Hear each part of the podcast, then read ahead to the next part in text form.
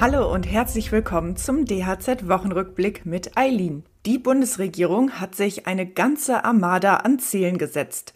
Sie will Klimaneutralität bis 2045, Millionen E-Autos auf deutschen Straßen und 400.000 neue Wohnungen pro Jahr. Das sind nur einige Beispiele von vielen. Sicherlich, es gibt an allen Ecken etwas zu tun und irgendwo muss man ja mal anfangen. Doch ich frage mich, ob sich die Ampelkoalition damit einen Gefallen tut. Denn wer Versprechen macht, muss sie auch einhalten können. Die Ziele beim Wohnungsbau zum Beispiel wurden letztes Jahr bereits verfehlt, wohl auch, weil die passenden Voraussetzungen nicht gegeben waren. Und das, obwohl Branchenexperten immer wieder auf die Probleme hingewiesen haben. Hier müsste sich die Politik deutlich mehr annehmen, bevor sie große Ziele steckt. Immerhin, beim Einbau von Wärmepumpen scheinen die Voraussetzungen gut zu sein. Hier lautet das Ziel 6 Millionen Wärmepumpen bis 2030. Das SHK-Handwerk ist zuversichtlich, dass das klappt. Viele Betriebe hätten bereits umgeschult, so der Zentralverband Sanitärheizung Klima. Aber auch hier gibt es eine Krux. Das SHK-Handwerk fordert mehr Planungssicherheit. Der Hintergrund? Die Bundesministerien für Wirtschaft und Bau arbeiten an einem Gesetzesentwurf zum Verbot des Einbaus neuer Gas- und Ölheizungen ab 2024. Details stehen aber noch aus und die Betriebe fragen sich, worauf sie sich einstellen sollen. Das Vorhaben, Gas- und Ölheizungen zu verbieten, war auch Thema bei der Zukunft Handwerk in München. Dazu gleich mehr. Die weiteren Themen heute? Der Konjunkturausblick im Handwerk ist eingetrübt und in deutschen Friseursalons wurden hunderte Verstöße gegen Schwarzarbeit aufgedeckt. Mitte dieser Woche startete erstmals parallel zur internationalen Handwerksmesse die Zukunft Handwerk. Bei der Premiere in München zeigte sich Bundeswirtschaftsminister Robert Habeck deprimiert, was den Fachkräftemangel in der Branche betrifft.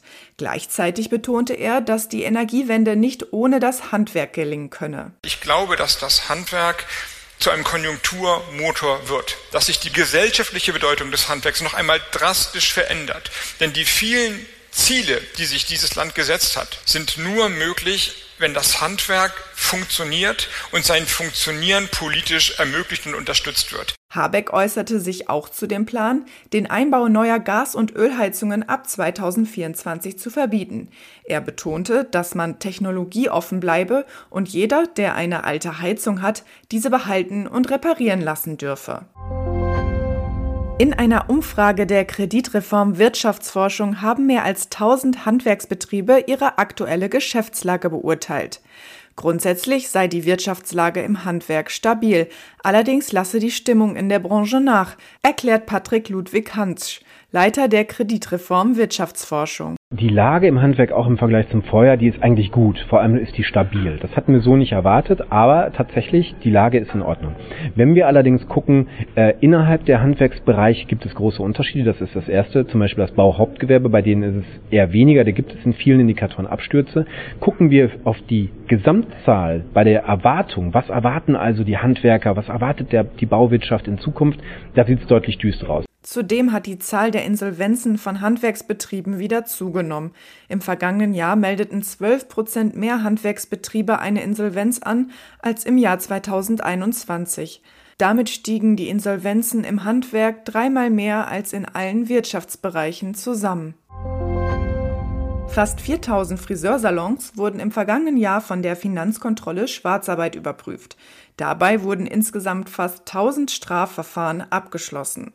Die Gründe? Beitragsvorenthaltung und Leistungsmissbrauch. Dies teilte der Zentralverband des deutschen Friseurhandwerks mit. Seit 2016 besteht ein Bündnis zur Bekämpfung von Schwarzarbeit und illegaler Beschäftigung im Friseurhandwerk. Hier arbeiten der Friseurverband, das Bundesfinanzministerium, Verdi und die Zollbehörden eng zusammen. In den vergangenen Jahren wurden immer mehr Betriebe überprüft. Die Kontrollen hätten eine starke Signalwirkung gegen die Abwanderung in die Schwarzarbeit, so der Friseurverband. Und das war es auch schon wieder mit den News für heute. Was die nächste Woche bringt, erfährst du dann wie gewohnt am kommenden Freitag.